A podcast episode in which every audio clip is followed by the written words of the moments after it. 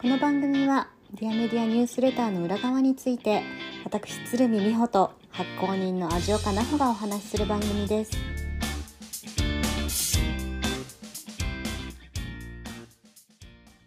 こんにちは美穂ですこんにちは、味岡です。さて今日もディアメディアニュースレターにまつわるお話をしていきたいと思いますはい。はいまずはちょっと一番初めに皆さん聞いてくださってる皆さんにお詫びをしたくてですね。本当すみません。はい、はい。最近ですね私たちオンラインでの録音を何度か試みているものの、はい。なかなかあのネットワークだったりデバイスだったりイヤホンだったりいろいろちょっと不具合が生じているようでですねちょっと雑音が多くて聞きづらい音声がちょっと続いてしまってて申し訳ないです。ちょっと今回はきっといい音声になっているんじゃないかうん。と思いながら進めていますので、ちょっと私たちの試行錯誤も含めて、あのお付き合いいただけると大変嬉しいです。お願いします。よろしくお願いします、ね、ね、なんか。なん。か毎回苦労してますよね。いや本当にあのリアルねこれまでは結構リアルにあってあのそこに iPhone を置いて撮るみたいなことが多くて、うん。うんまあ、それはそれでこう他のね外部の音が入ったりとかあと,、はい。えー、となんかどっちかの声が遠いとか なんかそういうのがうんうんうんうんあったりはしたんだけれどもオンラはいインになるとその要素が急にバンと増えてなんかどこでどういうふうに起こってこの聞きにくい感じになってるのかっていうのがいまだにわからないということでですね。でまた今回もまたやり方を変えて撮ってみてますというとこなのではい。はい。あの綺麗に撮れるといいなと。はい、はい、そうですね、はい、そうですね。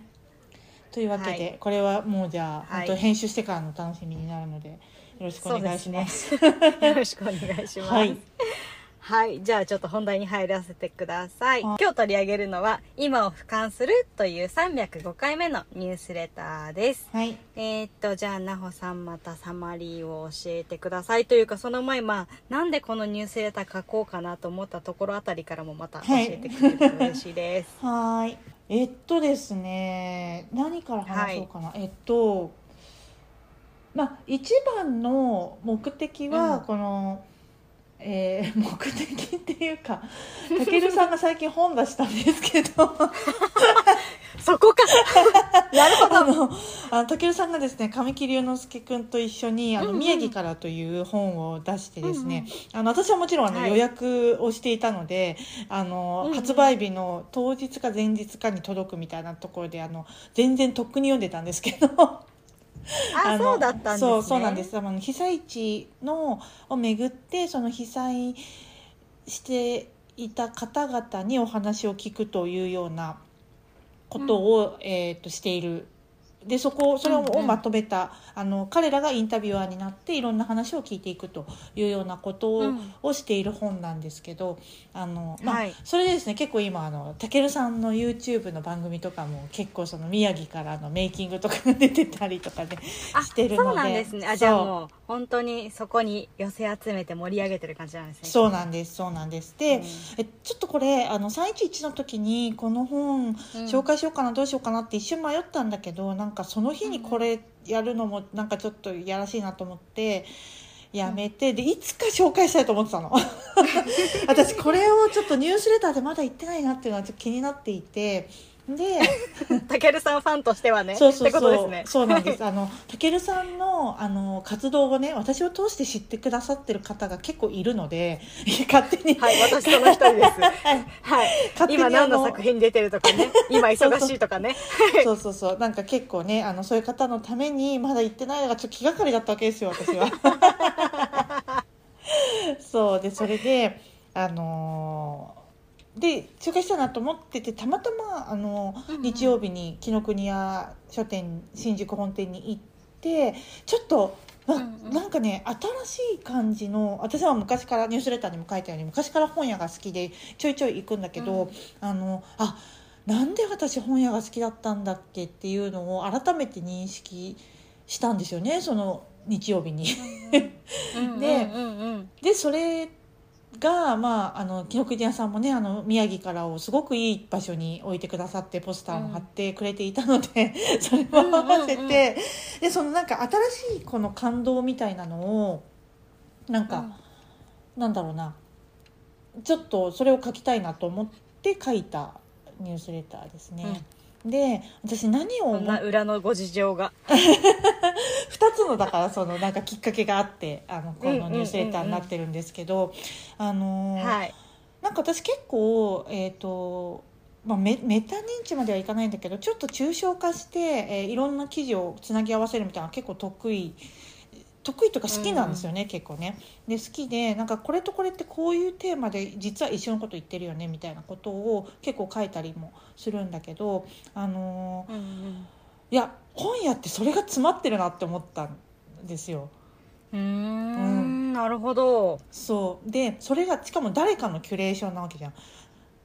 でそうんうんうんのそのその人のそうそうその人の棚みたいな風に例えば今回も新宿のあの紀ノ国屋さんではえっ、とえっ、と今年の新卒がみんなに読んでほしいフェアみたいなやつとかが棚一つ作られてたりとかねして。へえあそう。えあれあの棚って担当制になってるんですか、えー一人一人。でもあのもちろん本屋さんによって違うと思うんだけどあの、うん。それはそういうテーマで紀ノ国屋さんが一つの棚を作ってるっていうで大体ああいう大きい本屋さんだとあの担当がいるんですよね。ビジネス書担当とか、えーとうん教育書担当みたいな感じで担当がいるから、うん。その人たちがあの、まあ、あの出版社さんとお話ししながら棚を作っていくっていうのが結構あれかな？多いのかなと思います多分。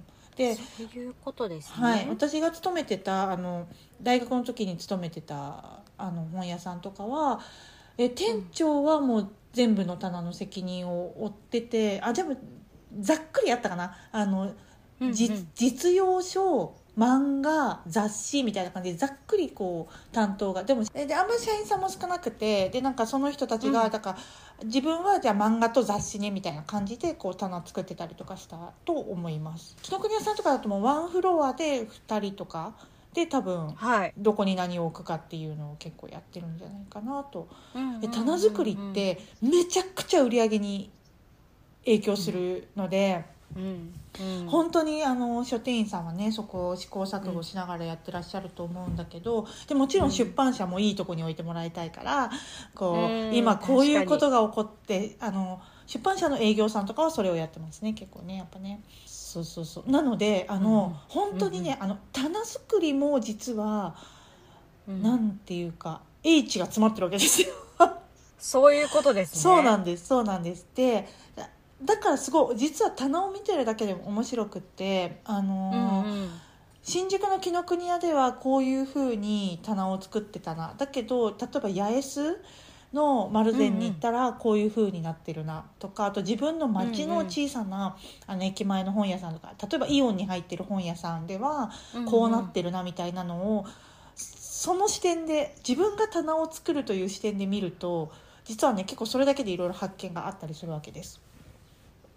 かどこの書店にあるかで全然違いますね。そう。言われてみれば。全然違う。場所によって置いてある本も違うしその棚のスペース、取ってあるスペースも全然違うし、あの動線も違うよね、あのコンビニと一緒うんうんうん。でどこにどういうものを置くのかっていう動線もすごい多分考えてやってるところが多い気がする。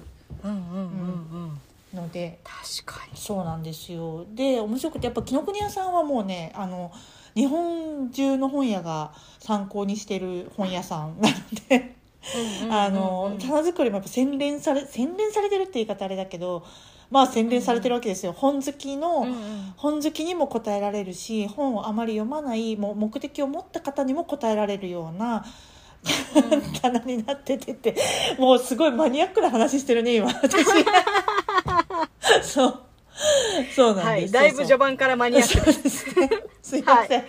そう。で、すごいやっぱ、あのーで、私はすごくこう、インスピレーション、あの、なんかアイデア欲しいなとか、今なんか同じことばっか考えてるなとか、同じ情報にばっか触れてるなっていう時によく行くんですよね。うん本屋さんに。で、えー、とで今回もやっぱすごくいろんなインスピレーションをもらってきてで新しい出会いがねやっぱすごくあるので、うんうん。本屋さんに行くと。そう、うんうんうん。っていうのをあの皆さんニュースレターであ本当はね最初その棚を紹介していくっていうことをやろうかなと思ってあれだけたくさん写真を撮ってたんだけど、はい。すごい、あの、紀ノ国屋さんですごいいっぱい写真撮ってくれたんだなと思いながら 見てました。な中身じゃないからいいかなと思いながら本当は本当はそこは実はでもあの今ですねえっと私たちのあの大好きなさきさんに教えてもらった本でお「あの無形資産が経済を支配する」という本があってですね、これはあの、えっと例えばススターバックスの店舗マニュアルとかアップルのデザインとか、えっとこうん。マイえっと、Google のアルゴリズムとかってものじゃないじゃん。確かに。そう。ものじゃないものが実は今経済をかなり回すようになってるよっていう本なんですよ。うーん。でこの無無形資産というものって一番、まあ、今の会計上現れてくるのって例えばソフトウェア開発みたいなところではその資産計上できるようになってるので会計に現れてくるんだけど今言ったようにうん。例えばその Google のアルゴリズムをどう資産計上するんだっていうのってすごい難しいとか会今までの会計にはなかった概念で。はい。でそれが今かなり経済を回してるよねっていうで無形資産にはどういう特徴があってなうんどういうふうに経済を回してるんだっていうのを、まあすごくこうあの経済学的に説明している本ですねこれは。え今でももちろんその資産計上みたいな難しいですよねまだもちろんだって Google のアルゴリズムをかえ、まあそう開発費として計上しないですよだどもう人うやってるんですかね。人件費になっちゃってるんであもう人件費か。全部、あの人件費開発に関わる周りのそのねそのとかそのあたりですよね。そう。会計上出てくるのは人件費にななると思う。それってク費用そんなもんだな。企業を評価するときに見えないってことなんですよつまりそこって。そうですね。そうなのそうなの。だから何に投資をするのベンチャーキャピタルとかはねもちろんそういうところも加味して投資とかをしてるけれども、その市場原理でいくと今まで目に見えないものであるからこそすごくここが測りにくいかついろんな問題がはらんでるよねっていう。うん。例えば特許を取るって言ってもこれ実は全部嘘でしたみたいな事件が今もういくつもねベンチャー界隈では起こってるわけだけれどもこういうそうですか？そうですよ。そうです。あのエリザベスエリザベス・ホームズなんだっけなあのちょっと待って。正しいことを言います。ありがとうございます、えーセラノスか。ほそうですね。えっとですね、あのすごい数年前にめちゃくちゃ話題になった医療系のベンチャーでセラノスという会社があったんですね。うそれアメリカの話ですか？そうです、そうです。で、そうそうそう、なんかあの血液を取って、えっ、と、うんうんうん。なんか持病じゃなくてなんかそのうんうんうんうん。病気になる可能性を出すみたいなのの、うん。多分そのあの技術が、えー一般的に知られるようになったので、まあこのセラノスのおかげっていうのも結構あるんだけど。うんうんうんうん。でその血液検査の技術っていうのをあのこういうこれだけ画期的なあーテクノロジーができましたっていうのでかなり莫大な資金を投資家から調達していたんだけれどもそれが全部うん。できてませんでしたっていう。あれ衝撃でした。ニュース見た時に。そう。巨大詐欺事件みたいな感じ。で、まあ、今もあの裁判続いてるんだけどね。セラノスの、うんうんそうそう。でやっぱりあのもう本当数年間にわたってずっと分かってこなかったんですもんね。そう。でこのエリザベス・ホームズさんっていうあの名前合ってました。エリザベス・ホームズさんっていう方が創始者でうん。やってるんだけど、まあ、おそういうことなんですよね結局この技術ができました、で例えば将来にへのその将来の健康状態を予測できますみたいなのってうんうんうん。将来にならないと分かんないわけじゃん。だからある程度そそうね。年月を経ないとこうそこが分からないけれどもそのじゃあそれが本当だったとしてね本当にこの技術ってそれが分かりますよという、こういう論理でこういうことが言えますよというのがあった時にそれをどう資産的に評価するのかっていうのが今結構難しいししかももう加速度的にそこが価値が増えてきてるっていうことをね説明しているこの無形資産が経済を支配するという本があるんだけどね。でうんはい。話がだいぶあの 言ってね。言ってきちゃったけど 本屋の棚とはい。本屋の棚も私は本当にそうだと思うんですよ。無形資産だと思っていたので、なんか写真撮るのちょっといいかなと思いながらでもまあまあまあなんかちょっとここれをこういうふうに置いてあるよというのはまあ一つの情報ででしかもそれがすごく有益な情報だと私は思うけども、うんうんうん。まあ、今はちょっとあんまり注意もされないからいいかなと思ってややったやっちゃったんだけどね。えしかもすぐ変わるしね棚はねうんそうこの瞬間にそそううだいうのって記録に残してるんですかね絶対残してない残してないと思うよ。えー、そういう意味では。もったいないですそう。だからだから資産とは何かっていうのをあそうそう私なんでこれこれを読んだかっていうとその私すごい資産とは何か価値とは何かっていうのをすっごい考えてて最近、うん。その資本主義がこれまでの資本主義の考え方とかやり方ではもう無理が生じてきてるっていうところの、まあ私結構これ多分今年のテーマになるぐらいな感じのことをずっと考えてるんだけど、でうその一環ですよね。この無形資産っていうことをどうやって考えていくのか。何が価値でうん。何が資産になるのかっていうのをやっぱねこうあの見ていかないといけないんだよね。で本屋さんはさ毎日それを見てるわけででその棚とかさ、で棚作りが大事だっていうのは分かってるしあの、うんうん。それをみんなあのもう本当に毎日毎日ちゃんと考えているんだけれどもそれをうん。じゃあどう資産価値として変換していくかっていうとこまではまあもちろん考えてないだろうなとはうん。思うけどね。そう。セレクトショップのセレクトをどういうふうに価値として表現するのかってさ難しいよね本そう当ねですね、なんかセンスみたいな一言でそうそうそう片付けられちゃいますすけどそう。じゃないですもんね。絶対にこうこうこういう理由でってそのロジックが間違いなくあって。そう。でそれを実は一番やってるのは編集者なんですよ。のあのそれを価値として表現できてる職業のまあ一つに編集者っていうのはやっぱすごくああるなと思って、ででそれで この棚作りって本当に素晴らしいなと思った時にあの、うん、各メディアのトップページもそうじゃんと思ったんだよね。ああ編集するってそういうことだからあのトップページをね、今もう本当に見られなく多分なってるんだけどもうん。うトップページからこの、えっとニュースを選んでみるみたいなことをしてる人って多分すごく今も減っていてその SNS で流れてる記事をそこからクリックして記事を見る記事から入るっていう人が多う分今かなりそうですね、多いとは思うんだけれども。うんうんうん。でもトップページもあれも H の塊なわけですよ。そう。そうですね。でその記事の集合体ですからね。そうなのそうなの私はさその毎日、まあ、1,000ぐらい記事を読んでいるのでうん。どのことがどのぐらい報じられてるのかっていうのをその両方として知ってるんだよね。このぐらいの量をこのメディアではこれをこのぐらいの量を報じてるなというのをまあ、感覚的にちょっと分かってる部分があって、でだけどそれを知ってる人ってあんまり実はいないかもなと思ったわけですよ。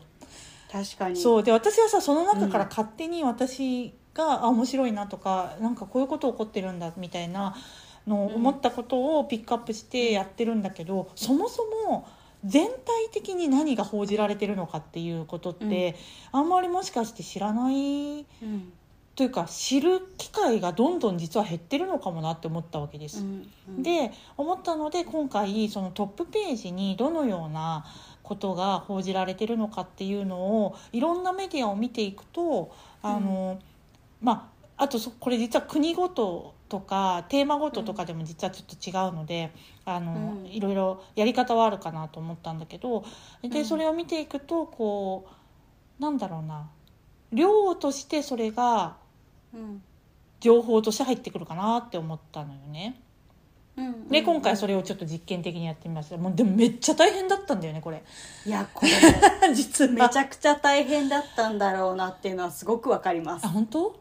パってくれる、よかった。ありがとう。なんかあのだねって事例を集めて俯瞰してみるって、うん。あのよくその前メディア編集とかやってた時にやってたんですけど、うんうん。すっごい時間のかかることで。そう。時間がとにかくかかるんだよね。そう。難しくないんだけど、はい。すごい時間かかるのよね。でもはい。このメディアを取り上げようみたいなのはあのもうまああのアメリカとイギリスのメディアはもうパッて浮かんでそれはすうんぐできるんだできたんだけど、私今回やっぱその、えっと、いわゆる東側のその共産圏の国がどういうふうに今メディアなってんのかなっていうのはちょっとずっと気にはなっていて。うんうん。うんでそっちはどうなのかなと思ったらさロシアのメディアがほとんど見れなくなってるという、アクセスできない、アクセスできない。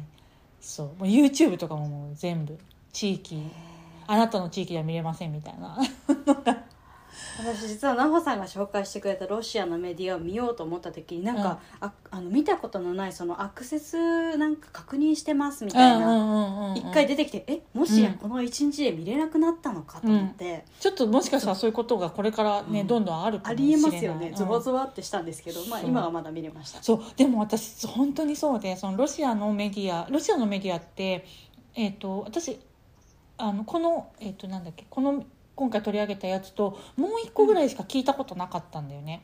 であのまあ、もちろんロシア語で書かれてるから普段はうん。うん見ないんですけどうん。なんかねこうロシアの大衆史みたいな感じでこうウィキペディアでさどのどんなのがあるのかなと思って見てそれをい一個一個全部見てったんだけど、どれも見れないっていう風になった時に本当に戦争を身近に感じるタイミングだったのねそれがすごく。うん。画面の向こうの出来事ではなくてなんかこうやこうやってこうなんか実感していくみたいなうん。こう情報がさ遮断されるってさ今のこの私たちの毎日の中では結構怖いことで、うん。そうでそれをねすごい感じたんだよね実は今回。うんうんまあみたいなことでね。あのそれで何だどこでどんな風にえー、と取り上げられてるのかなっていうのをまとめたニュースレターにしてみました。はい、でまあもちろんこのメディアを選ぶところで私のあの思考が入っちゃってるのでやっぱりリ,、ベラル寄りのものばっかりだったりとか あのね多少そうしてはそうなってはいるんだけれどもあとまあ、うんうん。なんかライフスタイルとかさえっ、と、うんうん。例えばあ食関係のものとかさそのテーマを変えるともう全然違うメディアになってきたりはするので、まあ、それはそれでまたあったりはするんだけれども今回はもう一般的なあのうん。一般的イコール購読者とか、えーよく見られているメディアをメインで取り上げましたね。うん。はい。で、えっと、どこのメディアを取り上げたのかというと,、えっとニューヨーク、アメリカではニューヨーク・タイムズとワシントン・ポストとタイム、はタイムマガジンですね、タイムの雑誌の方と、はい。 Voxというこれはもう新興のウェブメディアで今多分一番力のあるメディアですね。うん。 Vox。あそうなんですはい。ね奈穂さん時々取り上げてくれてますもんね。ここからニュースレターを。そう。で題材として。そうなんです。でボックスはね、はい。このこのボックスというメディアというよりもこのボックスメディアという会社がすごい実は大きくてあの最初このブログメディアから始まったところなんだけれども今はうんザ・ニューヨーカーとかザ・カットとかそういう古くからのあの雑誌もどんどん買収してる。めっちゃ大きくなってるメディアですね。あメディアじゃないメディア企業ですね。でその中のあのボックスという、まあえーとポッドキャストとか YouTube とか、まあ、いろんなあのテクノロジーを駆使して表現しているところですね、まあ、バズフィードさんも面白いかなと思ったんだけどバズフィードよりも多分メディアという意味ではボックスの方が今きっとうん。うーんトラディショナルな意味で、えー、と大きくなってるなと思うので取り上げました、であとワイヤードですね。でワイヤードは、はあのまあこれは読者の方があの好きな方多いかなと思って。テクノロジー系 IT 系ってねこう私たちの普段近しい業界ではあったりするのでまあ、ワイヤードですね。で、うん。えーイギリスからは BBC とザ・ガーディアンですね。はい。でこれもこの2つは BBC は国営放送だしザ・ガーディアンは、まあクオリティペーパーの方では今うんあ私は一番好きなあのメディアですね。うん。はい、で日本からは NHK で、はい。えー、と中国からは人民日報とあと,、えー、とロシアからは、えーイズベスチアというあこれでイズイズベシッチアっていはいうんですね、イズベスチアと読むみたいです。はい、合計で10ですかね。10個もあったんだ。あそう。あったと思います。いやこれだからこれさはい。本当に時間かかってさあのはいもうマジで寝れないかったのよこの日私。だってニュースレター届くタイミングの時間を見た時に、あうん。きっと朝まで苦労しながらやってくれたんだろうなっていうのを察しておりました、と今美穂ちゃんが場所を変えてちょっとここからまた、音が変わるかもしれないという。はい。ごめんなさはい、まああのなるべくねが頑張りましょう。いろんな困難に打ち勝っていきましょう、ポッドキャストも。本当になんか困難続きなんですよねなんか。そうだね。もうちょっと来週、は来週はちょっと事務所で撮りましょうよ。そうですね、うん。はいお願いします、はい、はい。で、えっと、話を戻すとあそうだからすごい大変で,、でうん。大変なのはいやわかります。なん何かっていうとあの、まあ、メディア選定するのは別にそんなに大変じゃなかったんだけれどもこのメディアで、えーまあ、トップページで何が言われててでどうやってまとめるかっていうのが一番大変だった。ですね。どこを見てどうまとめていくかっていうのはどこをピックアップしてどう伝えていくかみたいなところ結構苦労しましたよねそうそうそうそうそうそうなんですそうなんです。でえっ、とまあ、えーアメリカとざっくり言うと アメリカとイギリスのメディアではウクライナ情勢がもうメイン、メインですね。トップページの上部に必ずウクライナ情勢のことが書かれている。で,、うんうん。えーっとでその次にこの間のオスカーでウィル・スミスが平手打ちをしたというあれはい。が2番目に来てるメディアがいくつかありました。というかこの、はい。そのニュースがトップページにないメディアはワイヤードぐらいだったんじゃないかな、ワイヤードぐらいだったと。まあ別にテクノロジー関係ないからね、うんでも相当報じられてましたもんね、うん。あのニュースは。そうそう意味が違うみたいなことツイート読みましたよ私。その日本でのその平手打ちの意味と、アメリカでの平手打ちの意味が違うからだから向こうではすごくそれがバッシングされたっていう話をどっかで読んだ。あそうだったんですね、なんか日本だとさ結構教育的指導みたいなうんうん意味合いだったりとか、あと女性がするものみたいな。へえあ母親が子供にするもの的なそうことそうですか？そうそうそう意味があというかそういう、うん、伝統的にそういうものがそういう印象があると思うんだけど、あつまり、うん。うんなんていうの？えっ、と愛のある拳みたいなイメージうんうんうんうんが多分あるると思うんだけどアメリカだうとなんかね、喧嘩の開始みたいな戦争の始まりみたいな意味なんだって。だから結構こう本当にシリアスなあの喧嘩のふっかけ方みたいな。そうなんですそうそうそう。だからね全然違うみたいなツイートをしてる方がいましたがそれが本当にそうかどうかは分かりませんので皆さん調べて 調べてください。わかりました。はい。でえっと話を戻しますとあそうなので、えっとウィル・スミスの件がね 結構報じられていましたかね。であとはですねあのアメリカのインフレ問題とあとバイデン首相がプーチンさんに対してなんか結構ひどいことを言ったのかな？23日前に言ったことがあって、うん。でなんかそれを報じてるところが結構多かったかな？うんうんという感じですね。で、えーまあ、ワイヤードさんはさすがで私ねこのあのこの地球で最もパワフルなのは政治家でも将軍でもなく聖職者でも評論家でもなく新しいテクノロジーを生み出してつく使っていく人たちだというそのワイヤードの創刊者がね言ってる言葉なんだけれどもなんかうんうん。これがこうその編集部に共有されてるっていうのがもうなんかうん。すごいこうメディアっぽいなっていうかワイヤードっぽいなみたいなのが感じられてすごい好きだなと思ってこれ書いたんですけどなんかやっぱね、うんうんロングテールとかクラウドソーシングみたいなそのテクノロジーにまつわる文化テクノロジーにまつわる新しい価値っていうのをワイヤードってすごくあの発信してきてるんですよね。ずっと。うん。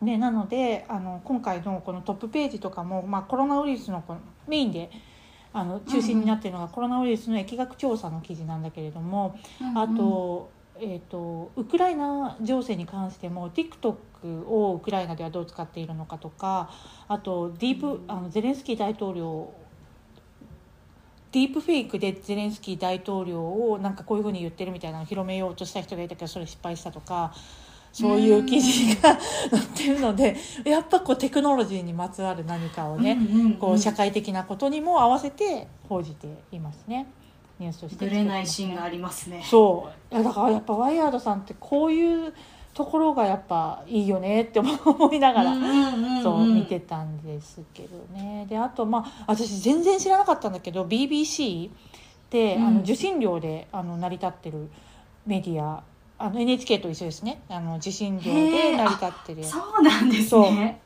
なんだけどあのうん。90収納率98%らしいのよ。でめちゃくちゃ高いですね。そうそう。でなんでかっていうとテレビ買う時にあの、うん。許可証テレビを持てる許可証みたいなのをなんかイギリスが発行するらしいんだけどあのそれが受信料になってんだって すごい。そうそうそう。でだから98だあと2%は何だろうね。あの 作ってる人たちとかなのかもしれないけどねわかんないけど。あーあーそういうことですね。わからないけれども。であでもその仕組み面白いですね、うん。でうん。まあなんかその受信料制度ってねいろんな国で実は取り上げられてますよみたいなことを私は今回初めて知ったんですけどね。うーん。それでやっぱこう速報系のあのねあのなんだっけえー、と公共放送ってあの速報性もすごく求められるのであのそこのウクライナ情勢のライブアップデートみたいなのを一番メインに持ってきている感じですね。うんうんうんであとは BBC の特徴としては結構あのワールドワイドなニュースが多かったかな。おお、でコロナウイルス関係が少なかったですね。でイギリスが今、えー、と結構陽性患者であっても法的な隔離措置あの自宅待機をしてねぐらいのこうなんか進めるよぐらいな感じの なんかかなり緩くなったタイミングだったりしてるので、うんなんかイギリス今すごい緩いですもんね。そうそうコロナウイルス関係のニュースがほとんどないという珍しい、うん。トップページでした。他のアメリカもあの中国もあの、うん。日本もちろん日本もあの他の国は結構コロナウイルス関連全然まだ、うんあのウクライナ情勢のつ次ぐらいにあの、うんうんうん。大きさでは取り扱ってるんだけどなかったですね、うん。あんまり。ほとんどない、うんなんか国の状況があのやっぱ反映されてる感じなんですねきっとそうね。そうでしたね。うん。でまあ、まあ、ガーディアンもねあのクオリティペーパーとしてのあのであとガーディアンって BBC、まあ、下手したら BBC 以上に毎日記事数が多いんですよ。が多いメディアなので、もう本当に多岐にわたるテーマとあのライターさんとあの全てのジャンルについて書かれてるだけど、うんあれですかね。なんか本当なんかすぐトップページも変わる 変わるしいろんなページ、うん。あのいろんなあの記事を見に行ってもそこのおすすめされてる状況とか今一番読まれてるものっていうのが常に変わってますね、ガーディアンは。見るたびに違う。あそうなんですね、うん。すごい。一日何本ぐらい記事出てくるんでしょう？ねわかんない。2 3 0 0 0じゃない？下手したら。すいごいですね。や本当にすごいと思う。ガーディアンは。へえ多分ね。体力もまたすごいですけどね、うん。メディア運営が分かる人からすると。そうそうね。であガーディアンは、あのもちろん、えっと、新聞を作っているのでその購読料みたいなものも、うんうん。うんあの収益として上がってるんだけれどもガーディアンは、えー世界で一番寄付モデルで、えー、と成功しているメディアと言われていますね。寄付モデルってウィキペディアとかねが、うんうんうん。あとまあ多くの NPO とかは寄付モデルでもちろんやっていたりするんだけれども、ガーディアンはうんメディアとしては珍しい寄付モデル。あ珍しくないんだけどね。寄付モデルをやってるメディアはいっぱいあるんだけれどもそこがかなりあの収益として大きいメディアですね。うんうん。でやっぱねこれね記事本数私かなり関係してると思う実は。あその寄付の具合に影響してるってことですそうねウィキペディアもそうじゃん。ウィキペディアもさもちろんその内容がいいっていうのはあのあるんだけれどもそれ以上にどれだけ記事の本数を持ってるかっていうことで結構この、まあ、リーチも変わるしうん。いやこのぐらい網羅してくれてるんだったらっていうのがある気はする、うんうん。まあ、これは私の意見ですけどねうんうんうん。そう。でもそれほどやっぱなくなってほしくないなってだからのそうそうそうそうそう。思いますもんね。そうそういうことなんだと思うんだよね、このメディアなくなったら私どこ見たらいいんだっけっていう人が結構いるっていうのは、まあ、ウィキペディアもそうだけれどもそういうことがあるのかなというふうに思いますと。うんうんでまあ、えー、と NHK はですね、えーまあ、ウクライナ情勢とコロナウイルスの情勢っていうのはバナーで、えーとうん。いけるようにしているで、あの速報を、まあ、どんどんどんどんアップデートしているようなトップページでしたかね。うんうん。でここからバナーを置くスタイルって結構め、珍しいですね。世界各国的に見ると。うんというかねあのメディアのこうトップページって日本が特殊よ結構。うんこれ見てすごい特殊なんだなと思いました。あのバナーを置くスタイル作り方としてはね結構特殊だうん、ね、うん。なんか独自に発展してる感じありますよね。そうそうだね。あれってなんかこういなんかヤフーモデルなヤフーうんのトップページのモデルなんだよね、あの日本のメディアって結構。そっか。そうそうそう。でそこでこう収益を得ようという。まあ日本ってさ日本語ってさうん。あの話す人使う人が少ないからはすごくあると思うう、うん。ん、あのアメリカのメディアもイギリスのメディアも英語なのでどっちのメディアもど,、どっちも見てんだよね。そう。でも全然もう規模が全然違うからうん。世界的に見られてるからね。やっぱり今うん。上げていった、えーいくつ？1234556ぐらいのメディアっていうのは、うん。そう。っていうのはあると思う。日本語だからはね、うん。ちょっと、まあ、かなり不利なうん。状況ではあるよね、日本のメディアとしてはね。うんうん。そうそうだからあの NHK もやっぱ日本のニュースがすごい多かった、あのニューヨーク・タイムズもガーディアンもあのアメリカのニュースとかイギリスのニュースっていうのも、もちろんあるんだけれどもうんあのトップページにピックアップされてるけれども割合的には NHK はすごく多い。NHK も中国もロシアもすごく多かった、へえまあ、これちょっと言言語の話かもしれないねもしかしたらね。あー。関係ありそうですねすごく、うん。うん、あるかもしれない。この地域性っていうのをどのぐらい出すのかっていうのはね、あるかもしれないね、はい。でここから東側の共産圏の2つのメディアに行きます、はい。でまずはあの中国の人民日報ですね、で人民日報は中国共産党中央委員会の公式の新聞になります、で実はかなり多言語展開をしててですね。えっと。初めて知りました。そう私も私もこれ知らなかったんだけど、まあ、あの中国共産党がどういうことをあの情報発信してるよっていうのをどの言語の人も分かるようにしてるんだろうね、うん。きっとね。う。んうんある意味親切親切というか、まあ、伝えたい気持ちが強いのか、うんまあ、親切なのかちょっとどっちかわかんないですけうんど、そうだね、うん。で、うん。えっとまあ、特徴としては、えーウクライナ情勢が見当たらないと。見当たるんだよ。見当たるんだけれども、あのトップページからすぐ行けるようなところにない。うん感じです。ですっごい下の方に、まあ、新華社通信ってこれ通信社だと思うんだけれども中国の。でうんここの報道の仕方がもう全然西側とは逆で、えー、とタイトルであのこれ Google 翻訳のタイトルそのままなんですけど、ロシアに対する制裁はヨーロッパの戦略的自治を傷つける。これ逆のこと言われてるよね西側ではとか。そうですね。そう。あとアメリカファーストは正義よりも利益を優先するって。これバイデン首相のあのその発言を取り上げてこのタイトルになってるんだけれども。そう。であとあのアメリカの生物学実験の混乱が世界を襲うとか。これどこまで本当なのみたいな。そうそうそう。ちょっとある意味興味深くなってきました。そう。っていう記事が下の方にあった。めっちゃ下の方にあった。そう。探さないと見つからなかったこれ。へえもう今日もやっぱり相変わらずウクライナ情勢のことはトップページでは全然言ってないです、うん。そうなんですよね。でもう一個うあのロシアのですねイズ,、うん。うんイズベスチアというロシアの日刊新聞なんですけれどもこれはですねソ連の時にソ連時代に政府見解を発表する、まあえー、と公の新聞なんて NHK みたいな公営放送みたいな感じの,、あの公式新聞みたいな、うんうん。あの歴史を持ってます。今は違うと思う。ソビエトソ連がもうないので今では違うと思うんだけれども、うんうん。まあ、その歴史があるので結構その、うーんと政府寄りというかそういう報道をする新聞なのではないかなと思います。で、うん。まあ、ウクライナ情勢というか、まあ、自国がねあの戦争しているのでもちろん あのウクライナ情勢の記事がメインというかほとんどそれだったんだけれどもこっちも書き方が違って、はい。書き方真逆の書き方をしてるんですね。で、うんあのまあ、ウクライナの倉庫を破れあの破壊したよみたいな速報だったりとか、うんうん。よよくやったでしょみたいな感じの書き方をね。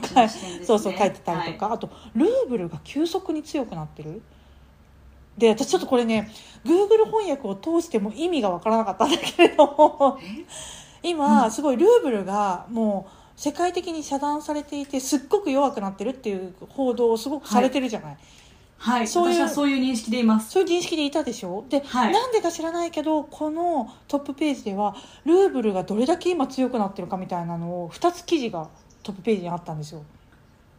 で中身まで読んだんだけどちょっと私の真夜中の脳みそでは理解できずにあのなんでこれが言えてるのかこれをなるほどねって思ってるロシア国民どのぐらいいるのかちょっとわからないみたいな感じのニュースがありました。でルーブル強くなってるらしいよロシア国内では。分かんないけど。なんかそうらしい。そうなんですね。であとねこう今さいろんな国の企業がどんどん撤退してるじゃない、うんうんうん。でショッピングセンターがすごいどんどん店舗が開いてんだって。ああやっぱそうなんですそうね閉鎖してるからどんどん開いてる、うけれどもそこにロシアの企業がどんどん入ってってえこれはロシアの経済をこんな風に良くしていくみたいななんかそういう記事がおあったりしましたね。おやっぱなんか全ての記事は自国をどう盛り上げていくかみたいなそう視そうそうそうそうそうそうそうなんですよ。うん。ですごいやっぱこのどっちも見ていくとすんごい面白いなと思って。本当ですね。そう。すごい面白いなってしかも国の姿勢がめちゃめちゃわかる。でロシアのメディアがさ他のメディアが見れなかったからえてか見つけられなかったの私ロシアの、まあ、主要なメディアであの日本から見れるメディアっていうのがちょっと見つけられなかったからわかんないんだけど、うんうん。そうなんですよね。いやーロシア国内は今どうなってるんでしょう。わかんないですねね。私たちには。もう、うん。あの SNS もね全部遮断されちゃってるから、んどうなってるかわかんないんだけど。でそれで紀ノ国屋さんの棚に戻るとですね、やっぱはい。りその、ウクライナ情勢というのはもうそこかしこに本が置かれている感じですね。うんうんうんうん。でもう今ねあの工事しててさあの新宿本店。あの1階が入れない。あそうね。そう1階が入れなくって2階からなんだけど2階がこう、うんなんかメインメインっていうかこう一般みたいな新刊だったりとか、こうつまりジャンル分けされてないエリアになってたんだけど、そこにもいろんなところにロシアの本ロシアやウクライナの本が置いてあったし、うんビジネス書の方でもいろいろこうカゴに入れて置いてあったりとかもしましたね。はい、まあそうだな。気になる話題のところはっていうところなんですね、うん。きっと、うん。うん。でやっぱねあと私本屋に行ってすごく思うのは、あのー私たちの周りにいる人たちって実は特殊なんだなって思うんですよ。どういうことですか？あの情報感度これねニュースレター読んでる方なんて本当にそうだと思うんだけど情報感度は高いし、IT テクノロジーは全然使えるし、あの思考方法だったりとか、えー自分をなんていうの？そういう自己啓発みたいな意味でのその自分をこう奮い立たせるとか成長していくみたいなうん。意欲も高いし、うん。みたいな人たちって特殊なんですよやっぱ。うん。そんなに一般的じゃない。そう。なんていうの？を私は本屋ですごく感じますね。うーんある意味じゃあその一般的な人がどういうふうな感覚で今見ているんだろうっていうのを本屋さんに行くことでちょっと分かってきたりするみたいな。で私すごく感じる。そこのチューンナップみたいなのがすごくできる場所だなっていうのを思って、うん。で私ねその本一冊の本であったとしてももう何十冊っていう書籍、うん。これまで出てきている書籍を参考にしてこうね一つのあの本にしてくれてるわけだから、すごくお得だと思うんですよ。だってこれで1500円みたいなビジネス書でも何でもでものすごいこうノウハウが詰まってるものとか、うんうん。あと小説とかねあのうん。物語系のものとかでも、なんなんていうかこれだけの感情を味わわせてくれるものが、うんうん。1,000円ちょっとで買えるってすごいことだなと思って。そうですよね。そう。そうなんですよ。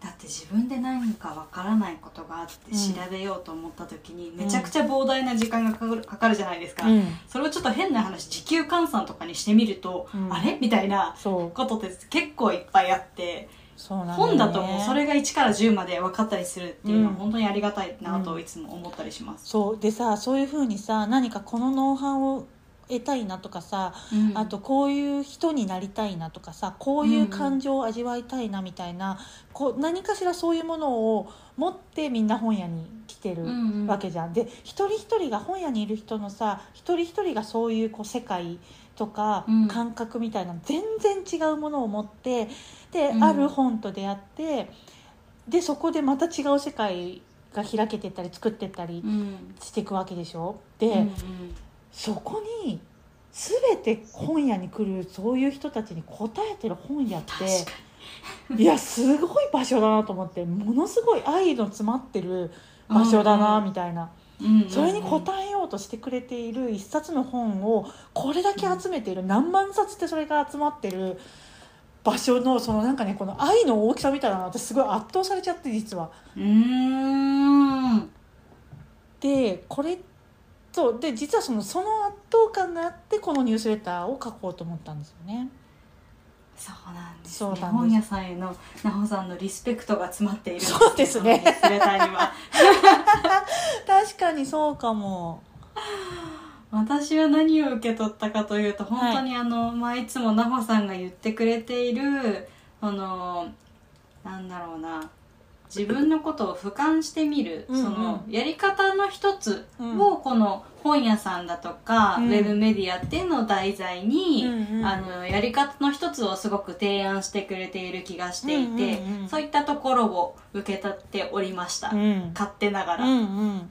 ね、で今さ結構その SNS で本の情報とかもあの流れてくるしあと,、えーとうんうん。要約系 YouTuber さんとかもすごく多いですよね多い多いしでうん。私すごい面白いなと思って結構見るんだけどさ、うん。ああいうところで本と出会う人も多いかなと思ったんだけど私なんでこんなに棚の写真を今回載っけたかっていうと、うん。あのここで出会いがやっぱすごいあるなと思ったんですよね。だってさビジネス書のビジネス書のあの棚にさなんで飲酒系の本が2冊あって しかもセルフコントロールのあの本がその下に置いてあるってどういうことかなみたいなさ。確かに。そう面白いよ確かに。ね。この棚めっちゃ面白いですね。そうそう。まあ、ターゲット層が同じなんかこうちょっとこうあー。30代以上とかで、えーとまあ、いろんなことを楽しめたりとかこうあの学んできてる人たち向けみたいなさ。そううんいう、うんそういうところだなのかなみたいな、確かに。そういう視点からするとまあ一つまとまってても違和感はないですね。そうそうそうそう。だった面り、白い。でもなんか私こんなに棚を俯瞰してみたことがなかったんでうん、そうなんですごい奈穂さんめっちゃ面白いと思って。そう。ここまでやっぱじっくり見てくれてんだなみたいな。もうだから並べてみると分かることとかがやっぱあるんですよね、うん。そこで。と思って。確かに。そうそうそう。私本屋さん行ってよくやることってなんかバーって見た時その目についた本が何なのかで、なんか今自分が知りたいことを自分を知るみたいな、うん。そういうのはなんかよくやるなって感覚的にうん。思い出すと、うん。はい。そのそのやり方すごい有効だよね。本当にもう、うんうんまあ美穂ちゃん結構直感派でもあるからなんかもう、はい。もう今必要なもの分かってるみたいなさ なんかそういうのがね。で私ねこの文芸書のコーナーがコーナーっていうか文芸書の回がすごい好きで、今さうん。こう小説文芸小説系のところってうんうん。本当に想定が美しいんですよ。もうねおう。あのね美術館とまで言わないけどちょっとその感覚に近い、そうなんですか？それで一冊の本としても美しいしあの、うん。それが並んでる様が本当に美しいんですよね、もうなんか。へえだから棚が美しいのよ。すごい。なんかそう。いうイメージが私あんまりないんですけど最うん。近本屋さんに行ってないからかな、そうなんかねああんまり自分が普段行かない棚に行ってみるっていうのもすごくうん。あの面白いなって思った。へえ、じゃあちょっと今度行ってみよう、んそうなんですよ。えそれは昔からもうさい最い近ですか？やいやいやいやいや最近だ最近っていうか、うん、ここ数年な気がする。デザイン性がすごい上がってる感じが、ままあ私先あのそのこの間紀ノ国屋さん行った時もすごい思ったんだけど、うん。ん。すごいなんかデザイン性がすごい高くなってる感じがするなと思って。文芸賞のに。へえまあでもやっぱどうやってタイに取ってもらうかみたいなところの集合体だと思うのでより。うん、ねそうだよね。うん。そうなんですよ。で、えっとねそうそう。今日、はい、今日はですねちょっと相談したいなと思うはい、ことが、あのすっごい長いこと話してるね。あのこの俯瞰してみるっていうのを私、ニュースレターってあんまりやってきてないんですよ。あの一つのテーマに対してそういくつかのニュースをピックアップするっていうのはこれまでも何回かやってきたりとかしてるんだけど、うんもっと社会全体みたいなことってやってないんだよね。一つのテーマを深掘ることを結構これまでやってきているから。なんか、まあ、週2回せっかく配信するんだったらなんかこのトップページを俯瞰するみたいなこのメディアを紹介していくみたいなのうんうんを1個やってってもいいかもなみたいなのをちょっと思ったうの。ん。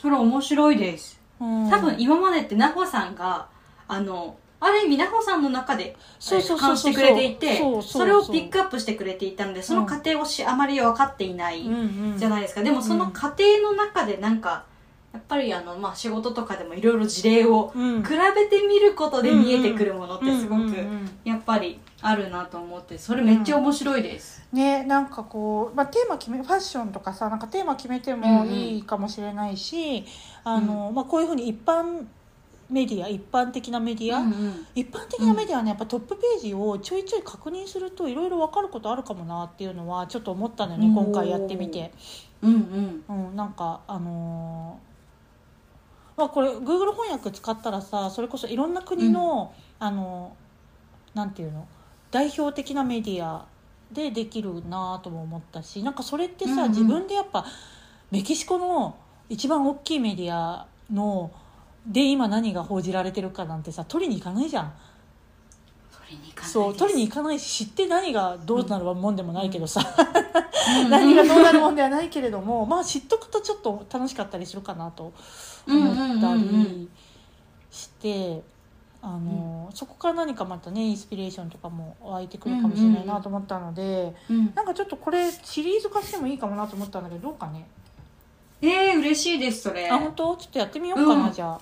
うんなんうん。か世界各国のって本当に触れようと思ってもなかなかうん本当ハードルが高いので、うん、めっちゃ嬉しいです、うん、ねちょっとやってみましょうかね。じゃあこのうん。情報をこうなんて言うんだろう。まああのダイジェスト版で、えーとうん。